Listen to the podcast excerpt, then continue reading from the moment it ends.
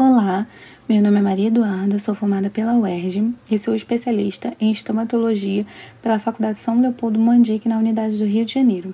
Sejam todos bem-vindos ao podcast Doenças de Boca. No episódio de hoje, eu vou abordar sobre os linfomas. É importante falarmos sobre, pois o linfoma é o câncer do nosso sistema de defesa, sendo o segundo tipo mais comum da região de cabeça e pescoço. Porém, ele é raro na boca. E podemos ter dois tipos de linfoma: os linfomas de Hodgkin e os linfomas não Hodgkin, que são os mais comuns. Apesar da causa da doença ser desconhecida, vários estudos têm correlacionado essa doença com o vírus Epstein-Barr, que é um vírus da família do herpes.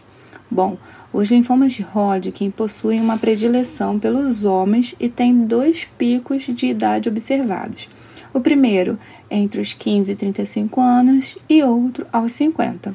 O sinal comum é a identificação de um aumento de volume discreto que não dói. Outros sintomas que os pacientes podem apresentar são perda de peso, febre, suor à noite e coceira generalizada. O tratamento ele depende do estágio de envolvimento da doença, podendo ser ele estágio 1, 2, 3 ou 4, sendo 1 estágio inicial e 4, a doença mais avançada. E geralmente ele é feito com a combinação de radioterapia, que é uma radioterapia menos extensa, e quimioterapia. O linfoma não Hodgkin ocorre com mais frequência em adultos, porém as crianças também podem ser afetadas. Os pacientes geralmente notam um aumento de volume no pescoço, acima da clavícula ou nas axilas, que não dói, e possui um crescimento lento, podendo o paciente ter outros sintomas, como febre persistente, suor à noite, cansaço, perda de peso e coceira generalizada. Um fator importante para o prognóstico desses pacientes é determinarmos o quanto a doença se espalhou, ou seja, se ela está no estágio 1, 2, 3 ou 4. O tratamento ele é baseado em vários fatores, sendo eles o estágio e o grau da doença, o estado geral do paciente e sua história médica. Nesses casos, a cirurgia ela não é indicada.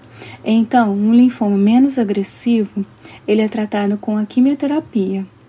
Os linfomas mais agressivos, eles são tratados com a combinação de quimioterapia e radioterapia.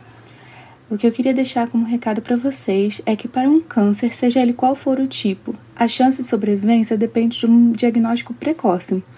Então é importante nós levarmos em consideração os alertas que os nossos corpos dão. Quer saber mais sobre as doenças que acometem a boca? Segue a gente lá no Instagram Doenças de Boca. O link está disponível na descrição do podcast. Obrigada pela atenção e espero você na próxima semana.